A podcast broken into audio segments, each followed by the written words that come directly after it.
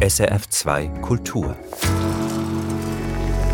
Kontext wir gehen auf Safari, also fast. Das Naturhistorische Museum Bern hat seine sogenannten Dioramen, also Tierpräparate, aufgefrischt und sich mit seiner kolonialen Geschichte auseinandergesetzt. Wir gehen in Bern vorbei in Künste im Gespräch. Zuerst aber geht es um Lügen um die Lügen meiner Mutter. Mein Name Caroline Lüchinger und natürlich geht es nicht um meine Mutter. Es geht um den Roman mit diesem Titel Die Lügen über meine Mutter. Das Werk hat diese Woche den Sprung auf die Shortlist für den Deutschen Bücherpreis geschafft. Ein Mann findet seine Frau zu dick, sie quält sich deshalb mit einer Diät nach der anderen. Das ist die Ausgangssituation in dem Roman von der deutschen Autorin Daniela Tröscher. Darin beschreibt sie die fürchterliche Ehe der eigenen Eltern. SRF Literaturredaktorin Katja Schönherr hat Daniela Tröscher getroffen. Frau Dröscher, Ihr Buch heißt Lügen über meine Mutter. Welche Lügen über, ich sage jetzt mal Ihre Mutter, welche Lügen erzählen Sie denn? Ich erzähle zum einen die Lügen, die andere über sie erzählt haben. Und die größte Lüge davon war die, dass sie zu dick äh, gewesen sein soll. Dann erzähle ich meine eigenen Lügen, Lügen in Anführungszeichen. Also ich versuche mir nachträglich zu erklären, wie das denn alles so war. Und das ist natürlich eine sehr subjektive Sicht. Mhm. An der Stelle will ich schon mal kurz zusammenfassen, worum es in Ihrem Buch geht. Der Roman spielt in den 1980er Jahren im Hunsrück, also in der westdeutschen Provinz in einem Dorf. Und grob gesagt lesen wir in Ihrem Buch die Schilderung einer desolaten Ehe.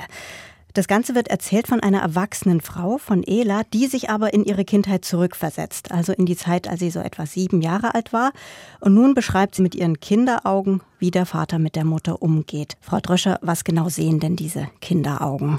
Ja, die sehen zwei Menschen, die eigentlich die ganze Zeit aneinander vorbeireden.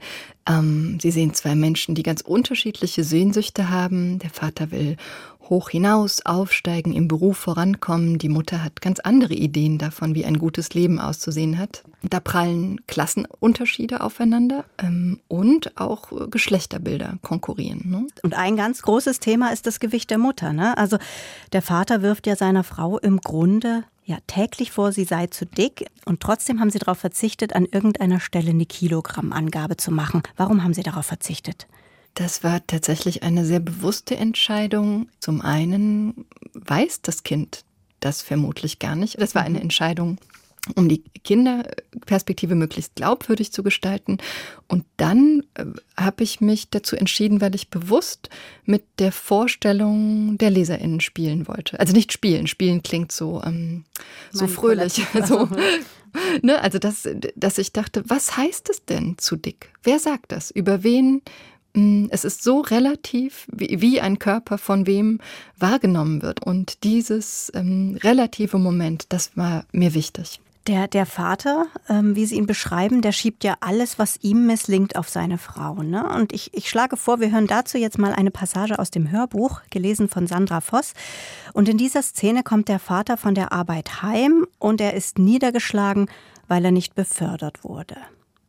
Als mein Vater die Haustür aufschloss, war sofort zu sehen, dass das Gespräch nicht erfolgreich gewesen war.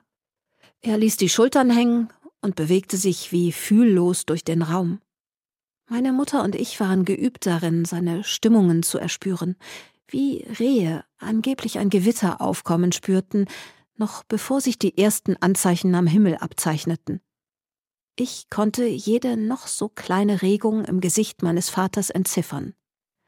Sein Gesicht war unser Wetter. Er ließ sich in einer Ecke des Tisches auf den Stuhl fallen und schaute meine Mutter düster an. Die Beförderung könne er sich abschminken, das sei ihm heute klar geworden. Ein Mann ohne eine vorzeigbare Frau würde eine solch gehobene Stellung niemals bekommen. Nicht einmal zur Weihnachtsfeier, zu der alle anderen Ehefrauen mitkämen, tauge sie. Meine Mutter blieb ganz still.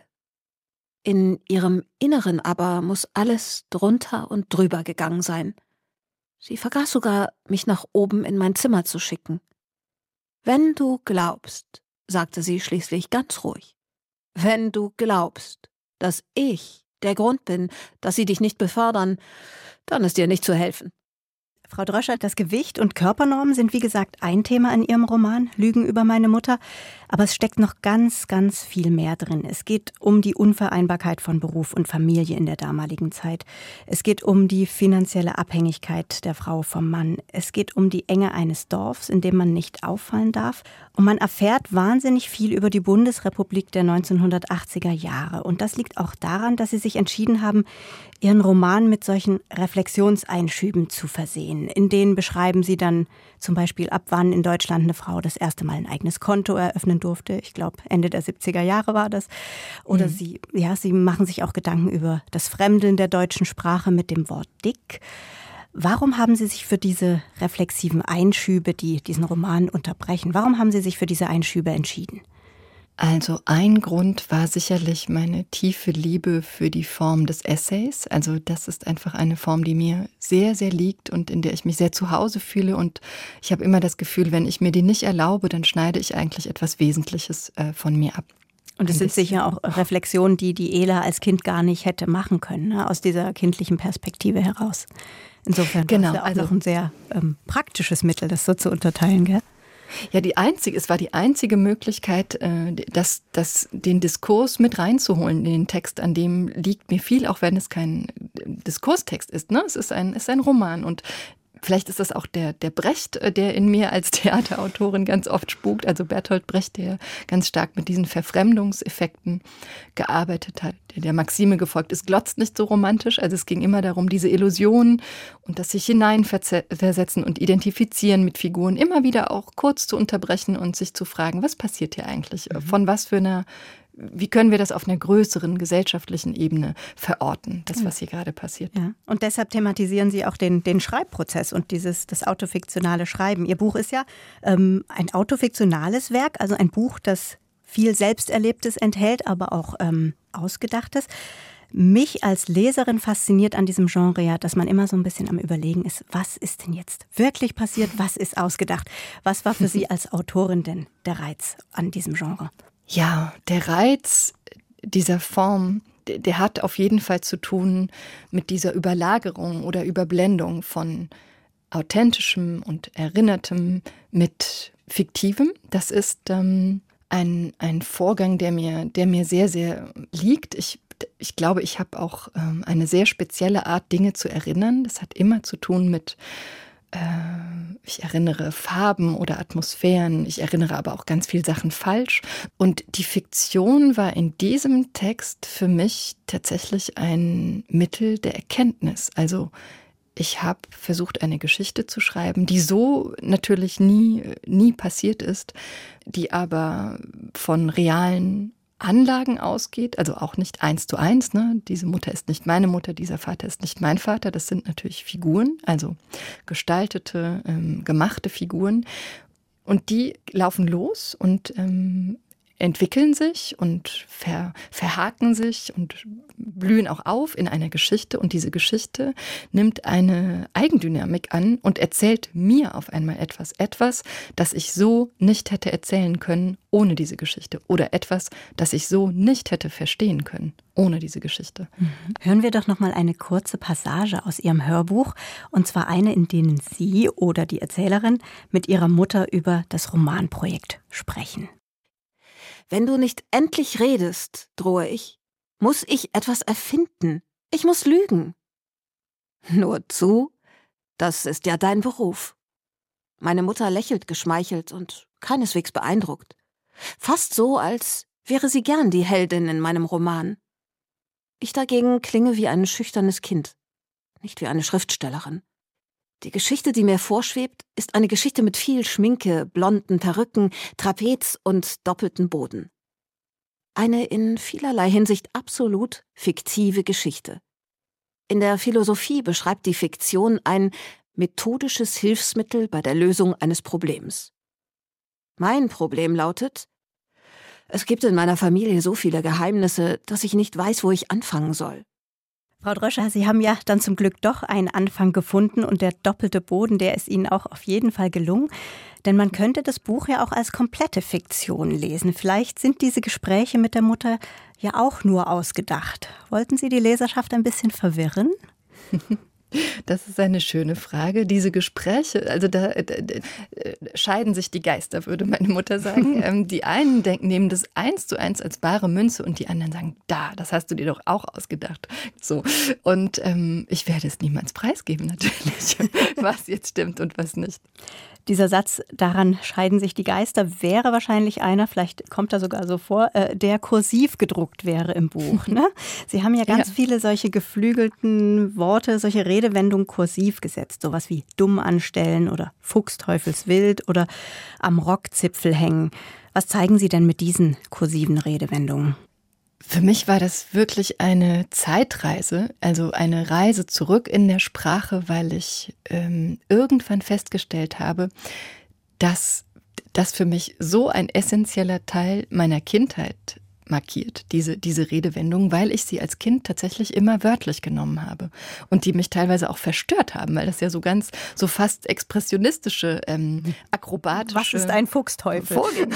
genau, was ist ein Fuchsteufel? Oder ähm, ähm, ähm, etwa, mir hängt etwas zum Halse raus oder so. Mhm. Oh Gott, äh, wie sieht das aus? Ne? Oder mhm. ähm, Hals über Kopf was, was, was gibt es noch? Jetzt stehe ich auf dem Schlauch. Ich stehe auf dem Schlauch. Sehen Sie, da ist, da ist sie wieder. Also diese ganzen, diese ganzen Wendungen, die, die mir aus meiner Kindheit und Jugend noch so stark im Ohr klingen, die ja aber als unliterarisch gelten. Ne? Die ist, das ist ja sozusagen ein zu sehr am Alltag oder zu sehr an der, an der einfachen Sprache oder, oder wie auch immer. Und ich dachte aber, nein, das ist ein, diese Sprache, ist ganz wesentlich für die Menschen, die, die sie sprechen und die sich teilweise auch an ihnen entlanghangeln, wie an einem Geländer, so sage ich das im Text. Gleichzeitig habe ich aber auch das Gefühl, diese, diese festgefahrenen Denkweisen dieser Leute im Dorf ne, manifestieren sich natürlich auch in einer festgefahrenen Sprache mit den immer selben Redewendungen. Ganz genau. Und Genau, und das kann man Menschen äh, gar nicht vorwerfen oder so. Ne? Also die Grenzen der Sprache sind die Grenzen, Grenzen der Welt, das wissen wir. Und ich beschreibe ja auch, wie meine Mutter, nein, ich beschreibe ja auch, wie die Mutter im. Sind Sie inzwischen selber manchmal verwirrt mit Hauptfigur und ihrer Mutter? Ja, es ist eine große einzige Verwirrung in meinem Kopf, auf jeden Fall. Auf jeden Fall diese Frau, diese ihre Mutter oder die Figur im Buch, die leidet ja sehr unter dieser provinziellen Enge. Ne? Sie versucht sich zu emanzipieren, sie versucht da ihr Leben so zu leben, dass sie irgendwie es gut hat. Sie versucht zu arbeiten, sie bildet sich weiter, sie rackert wie verrückt, ähm, kümmert sich um die Kinder, nimmt noch ein Pflegekind auf, kümmert sich um ihre eigene Mutter, hat aber eigentlich nie eine, eine, eine Unterstützung durch ihren Mann, noch gäbe es da irgendeine Kinderbetreuung auf diesem Land. Würden Sie jetzt im Nachhinein sagen, Ihre Mutter ist an den Umständen damals gescheitert? Ich glaube, das wäre eine richtige Beschreibung. Ja, ich fand es besonders schmerzhafter, diese, diese Beschreibung dieses Rackerns, wie diese Frau für alle da sein will. Und dann kommt der Vater abends nach Hause und sagt, ich frag mich, was du den ganzen Tag hier zu Hause machst. Ne? Ähm, ja. In den Reflexionspassagen noch als letzte Frage, Frau Dröscher, da beschreiben Sie ja auch Ihre Angst, Ihrer Mutter mit dem Buch zu schaden. Haben Sie auch Angst, Ihrem Vater mit dem Buch zu schaden? Mm, die Protagonistin des Textes ist für mich ganz klar die Mutter. Also sie ist diejenige, der erst einmal Schaden zugefügt wurde. Und mit dieser Prämisse bin ich losgelaufen. Hat Ihr Vater das Buch gelesen? Ich glaube nicht. Ich, ich habe ihm im Vorfeld gesagt, das wird dir vermutlich nicht gefallen. Lies es einfach gar nicht. Wahrscheinlich ein guter Rat. Das war die Schriftstellerin Daniela Tröscher. Ihr neuer Roman Lügen über meine Mutter hat rund 450 Seiten und ist bei Kiepenheuer und Witsch erschienen. Das Hörbuch ist im Argon Verlag erhältlich. Sie hören Künste im Gespräch und jetzt gehen wir auf Safari. Also Natürlich nicht wirklich, aber wir gehen ins Naturhistorische Museum Bern. Generationen von Kindern haben sich dort begeistern lassen von ausgestopften Tieren, vor allem jenen aus Afrika. Diese aufwendig inszenierten Schaukästen mit präparierten Tieren, diese Tierdioramen sind ein großer und wichtiger Teil im Naturhistorischen Museum Bern. Doch die Herkunft der Tiere ist natürlich eng mit der Kolonialgeschichte verknüpft. Das Museum hat deshalb die Afrika-Dioramen aufgefrischt und in einen größeren kritischen Kontext gestellt. Sarah Herwig ging vorbei. Es ist ruhig und dunkel im langen Gang mit den Afrika-Dioramen. Das Deckenlicht ist bewusst ausgeschaltet, so dass die Tiere in den 38 Schaukästen sanft beleuchtet besser zur Geltung kommen. Da schaut ein Berggorilla halb versteckt hinter Blättern und Lianen hervor. Dort steht eine Flusspferdfamilie in üppiger Vegetation am Gewässer und an anderer Stelle machen sich zwei Hunter-Antilopen in einer kargen Landschaft über die letzten ausgetrockneten Grasbüschel her. Die Tiere sind erstarrt. Ihre Häute und Felle sind auf anatomisch korrekten Gestellen aus Holz, Draht und Gips aufgeklebt. Die Tiere sind gleichzeitig echt und künstlich. Das hat etwas Gruseliges, ist aber auch faszinierend. Fasziniert waren die Museumsbesucherinnen und Besucher auch 1936. Das Naturhistorische Museum Bern eröffnete damals seinen Neubau an der Berner Straße und wartete mit dieser Sensation auf. Erzählt Dora Strahm, Ausstellungskuratorin am Naturhistorischen Museum Bern.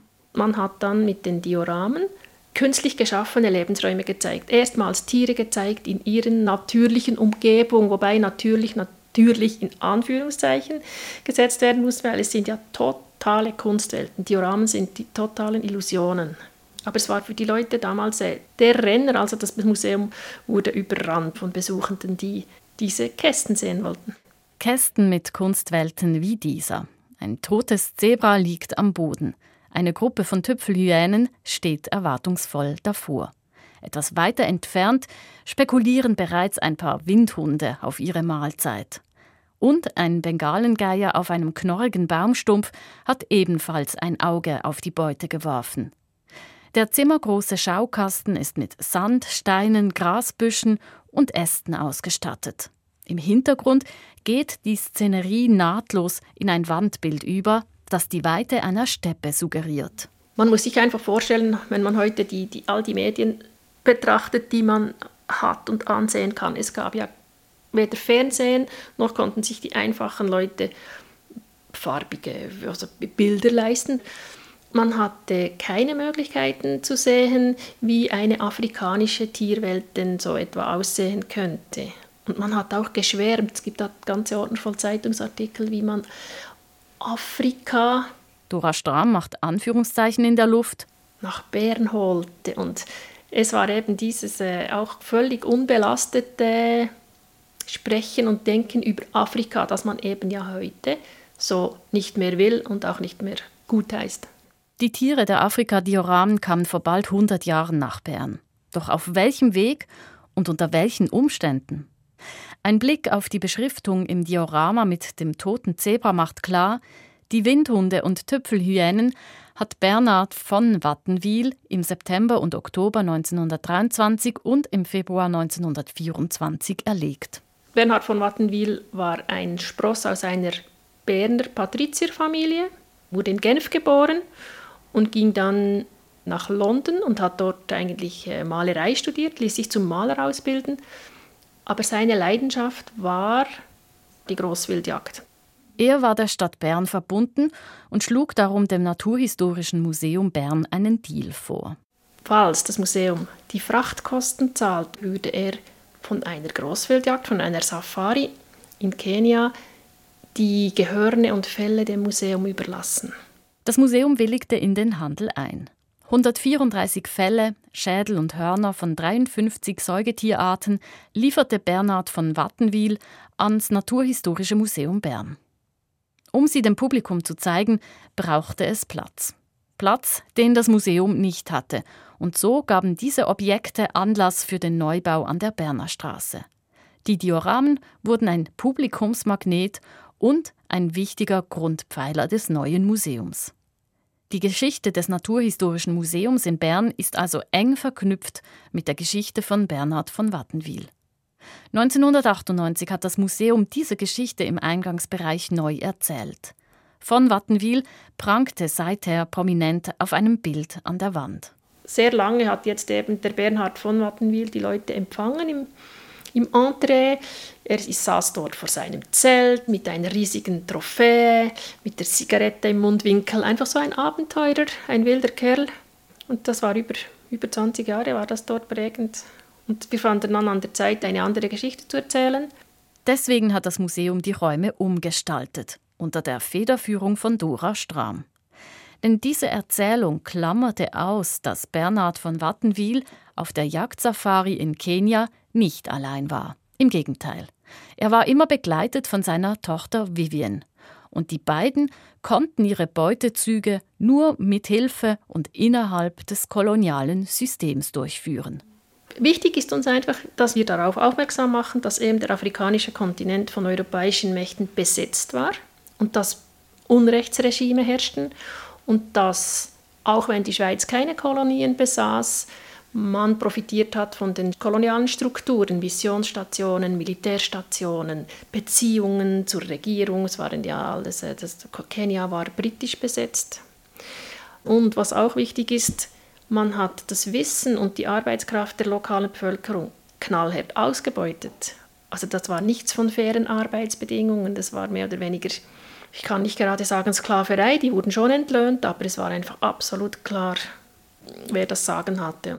Die lokale Bevölkerung wurde auf mehreren Ebenen ausgebeutet. Es waren Menschen dabei, die sich eben in ihrer Umgebung super auskannten. Die wussten, wo sind die Löwen, wo findet man am besten einen Elefantenbullen. Sie haben die Spuren gelesen. Also dieses Wissen, dieses Wissen der lokalen Bevölkerung war auch sehr, sehr wichtig. Deshalb ist es ja auch wichtig, nicht nur diesen weißen Großwildjäger da zu zelebrieren, sondern darauf aufmerksam zu machen. Das äh, die Menschen dort vor Ort, die sehr, sehr viel der Arbeit geleistet haben, eben auch gerade das, das Abhäuten und das Konservieren der Häute, das war eine riesige Arbeit, das eine sehr äh, große Spezialkenntnis erfordert. Auf diesen Kontext macht das Naturhistorische Museum Bern im neu gestalteten Eingangsbereich der Afrika-Dioramen nun aufmerksam. Eine kurze Einführung soll die Besucherinnen und Besucher dafür sensibilisieren, unter welchen Umständen das Museum zu seinen Afrika-Dioramen kam. Digital kann man nun durch Bilder der von Wattenwil-Expeditionen blättern. Sie zeigen ein umfassenderes Bild davon. Für das Update der Ausstellung hat das Museum Fachleute beigezogen. Gesine Krüger, Geschichtsprofessorin an der Universität Zürich mit Schwerpunkt Postkolonialismus und Solomon Sebuliba von der Universität Oldenburg. Der Umweltbiologe aus Uganda hat unter anderem zu naturhistorischen Sammlungen in afrikanischen Ländern geforscht. Sebuliba hat auch angeregt, die Tiere in den Dioramen zusätzlich bei ihren afrikanischen Namen zu nennen. Die Töpfelhyäne zum Beispiel ist neu auch auf Suaheli angeschrieben, Fisi Madonna. Abgesehen vom kolonialen Kontext wollten Dora Strahm und ihr Team auch klar machen, dass es sich bei den Dioramen um eine historische Ausstellungsform handelt. Es seien Zeitkapseln, sagt Dora Strahm, Zeugen einer Ausstellungspraxis, die es trotz der Problematik zu erhalten gelte. Deshalb habe sie an den Dioramen selbst nichts verändert. Die Dioramen gehören ganz stark zum Naturhistorischen Museum, sind so ein, ein Grundpfeiler, sind ist historisch, kunsthistorisch eigentlich auch wertvoll. Also es ist so Kulturgut. Und sie sind für viele Leute nach wie vor sehr attraktiv. Attraktiv, aber auch täuschend. Sie tragen von der Kolonialzeit geprägte Bilder weiter. Dora Strahm sagt, dass damals das Wissen über den afrikanischen Kontinent begrenzt war auch unter Fachleuten. Das Interessante dabei ist, dass weder der Präparator, der Georg Rupprecht, noch der Kunstmaler, der die Hintergründe gemalt hat, jemals natürlich afrikanischen Boden betreten hat. Denn man machte sich Afrika, wie man sich das vorstellt. Man hatte vielleicht Bilder oder man nahm zum Teil bei Tieren einheimische Tiere zum Vorbild. Und es wurde das Bild vermittelt, das ja heute noch immer in unseren Köpfen ist. Afrika erstens mal wie ein Land, Afrika, und unberührte menschenleere Wildnis. Dieses idyllische Bild wollte sie jetzt etwas stören, sagt Dora Strahm, denn es sei immer noch da. Jedes Reisebüro wirbt mit dieser Illusion von Afrika, wo eigentlich schöne Wildnis ist. Und das ist stark auch ein, ein Bild, das von der Kolonialzeit geprägt wurde. Im Eingangsbereich sind jetzt in einem digitalen Album Fotografien zu sehen von Kuhantilopen und Zebras vor der Skyline von Nairobi oder von einem Nashorn im Straßenverkehr eines Nationalparks. Kommt hinzu, vielen Tieren, die in den Afrika-Dioramen gezeigt werden, geht es nicht mehr gut. Ihre natürlichen Lebensräume sind bedroht. Ausführliche Beschriftungen bei den Dioramen weisen auf Lebensraum und Gefährdungsstatus hin. Und so erfährt man, etwa beim Bengalengeier, dass er oft in der Nähe von Siedlungen und Mülldeponien lebt und sich unter anderem von mit Medikamenten verseuchten Kuhkadavern ernährt, was zu Nierenversagen führt. Er ist vom Aussterben bedroht. Praktisch ausgestorben ist das nördliche Breitmaulnashorn, das Bernhard von Wattenwil und seine Tochter Vivian damals dem Naturhistorischen Museum Bern auch hat zukommen lassen. Das letzte männliche Exemplar ist 2018 gestorben. Das Naturhistorische Museum Bern lässt das nördliche Breitmaul-Nashorn digital wieder auferstehen. In einer Videoinstallation der britisch-südafrikanischen Künstlerin Alexandra Daisy Ginsberg. Die Installation ist bald auch bei den Afrika-Dioramen zu sehen. Damit will Kuratorin Dora Strahm Fragen aufwerfen. Sollen wir, wollen wir Tiere künstlich nachreproduzieren, die dann aber eigentlich gar keinen Platz mehr haben in den natürlichen Lebensräumen? Oder eben gibt es künstlichen Ersatz für Natur?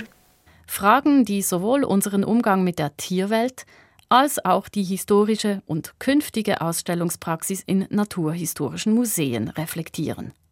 So schlägt das Naturhistorische Museum Bern einen sinnfälligen Bogen von der Geschichte über die Erkenntnisse der Gegenwart in die Zukunft. Sarah Herweg war im Naturhistorischen Museum Bern. Das Museum veranstaltet dazu eine Podiumsreihe. Angaben dazu finden Sie auf der Homepage des Museums. Das war die Sendung Künste im Gespräch. Erfahren Sie mehr über unsere Sendungen auf unserer Homepage srf.ch-kultur.